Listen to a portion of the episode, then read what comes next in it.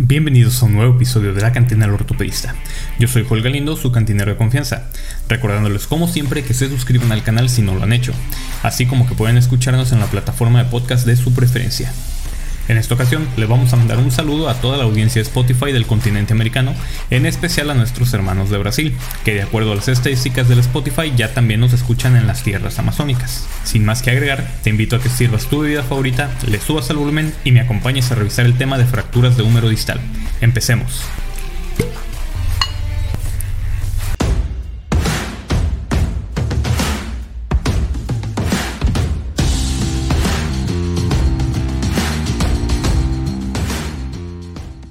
En el adulto, las fracturas del húmero distal son realmente poco frecuentes y suponen en torno al 2% de todas las fracturas y un tercio de todas las fracturas del húmero. La incidencia de estas fracturas es de aproximadamente 5.2 por cada 100.000 personas por año, presentando una distribución de edad bimodal, con un pico de incidencia en los hombres entre los 2 y los 19 años de edad y otro pico en las mujeres a los 80 años de edad o mayores, siendo las fracturas con un patrón intercondilar las del tipo más frecuente. El húmero distal puede concebirse como una estructura formada por las columnas medial y lateral, cada una de las cuales es más o menos triangular y está compuesta por un epicóndilo, que es la prolongación articular de la cresta supracondilia, y por un cóndilo, que es el elemento articular del húmero distal. La articulación del codo es una articulación en bisagra. En la articulación húmero-cubital, la tróclea del húmero se articula con la muesca sigmoidea del cúbito, permitiendo el movimiento de flexión y extensión, mientras que en la articulación húmero-radial, el capitelum se articula con la cúpula radial, permitiendo la pronación y supinación del antebrazo. El epicóndilo medial, también conocido como epitróclea, sirve de origen para los músculos flexores comunes, que son el pronador redondo, el flexor radial del carpo, el palmar largo, el flexor superficial de los dedos y el flexor cubital del carpo. En el epicóndilo medial también se origina el asa anterior del ligamento colateral medial, el cual se inserta en el tubérculo sublime, siendo el principal estabilizador contra el estrés en valgo con el codo en 30 a 120 grados de flexión, estando más tenso con el antebrazo en pronación. Por otro lado, el epicóndilo lateral sirve de origen para los músculos extensores comunes, que son el músculo anconio, los extensores radiales del carpo, tanto el largo como el corto, el extensor común de los dedos, el extensor del dedo meñique y el extensor cubital del carpo. En la parte más distal del epicóndilo lateral se origina el ligamento colateral lateral, el cual se inserta en la cresta supinadora del cúbito y previene la inestabilidad rotatoria posterolateral, estando más tenso con el antebrazo en supinación. Otras estructuras importantes que hay que recordar son los nervios que pasan por el codo, en especial el nervio cubital y el nervio radial, los cuales pueden verse afectados por las fracturas de húmero distal. Recordemos que el nervio cubital reside en la fosa epitrócleo-lecraniana en una posición subcutánea, mientras que el nervio radial pasa de posterior a lateral a nivel del canal de torsión del húmero 15 centímetros proximal a la superficie articular lateral del húmero distal, pasando entre los músculos braquial y braquirradial proximal al codo y dividiéndose al nervio interóseo posterior a nivel de la cabeza radial. Como todas las fracturas, las de húmero proximal también pueden ser clasificadas mediante la clasificación de la AO, recordando que el húmero es el número 1 y la metáfisis distal del húmero es el número 3.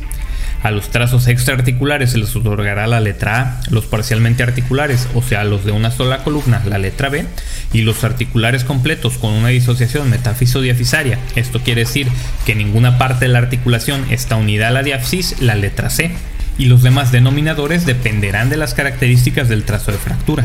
Las fracturas bicolumnares además también pueden ser clasificadas con la clasificación de Júpiter de acuerdo a las características del trazo, habiendo entonces fracturas en T alta, que estas son con un trazo transverso proximal a la fosa del olecrano, en T baja cuando el trazo transverso está cerca de la tróclea por debajo de la fosa olecraniana, en Y con un trazo oblicuo en ambas columnas y un trazo vertical distal, en H, donde la tróclea será un fragmento libre, habiendo un alto riesgo de necrosis vascular, en lambda medial, donde el trazo de fractura proximal oblicuo sale en la columna medial, en lambda lateral, donde el trazo de fractura proximal oblicuo sale en la columna lateral, y por último, multiplanar en T, que simplemente es código para la fractura estrecha pomada. Los signos y síntomas varían con el grado de inflamación y desplazamiento.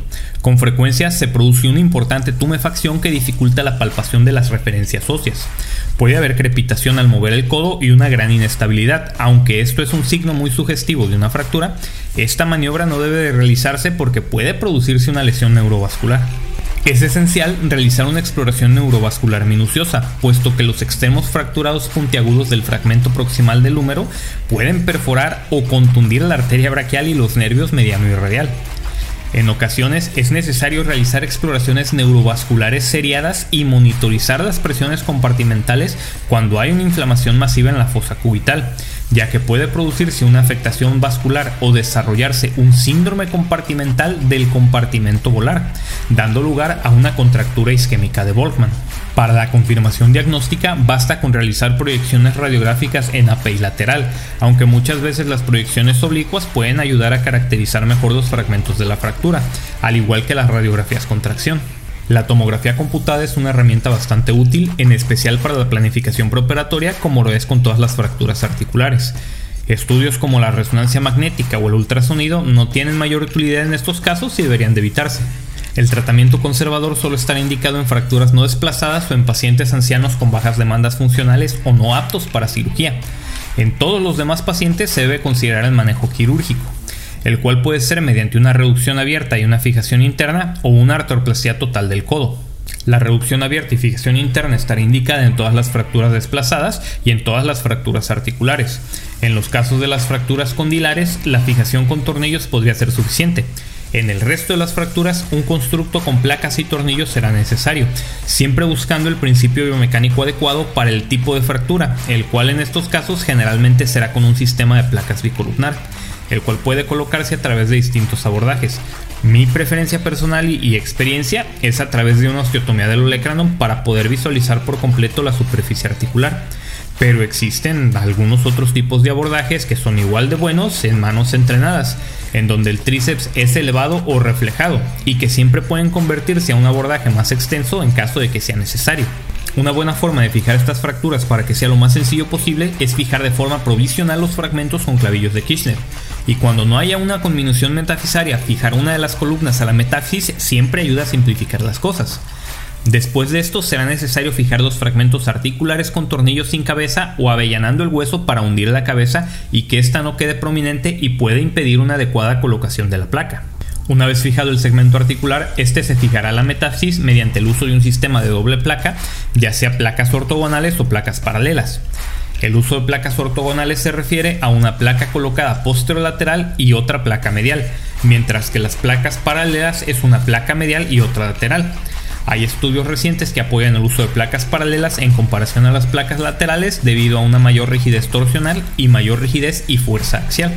Posterior a la cirugía, el codo se debe colocar en una férula braquipalmar con 70 grados de flexión, la cual se retira a las 48 horas después de la cirugía, momento en el que se inician los ejercicios de flexión y extensión activos asistidos, sin vencer la gravedad ni resistencia durante 6 semanas.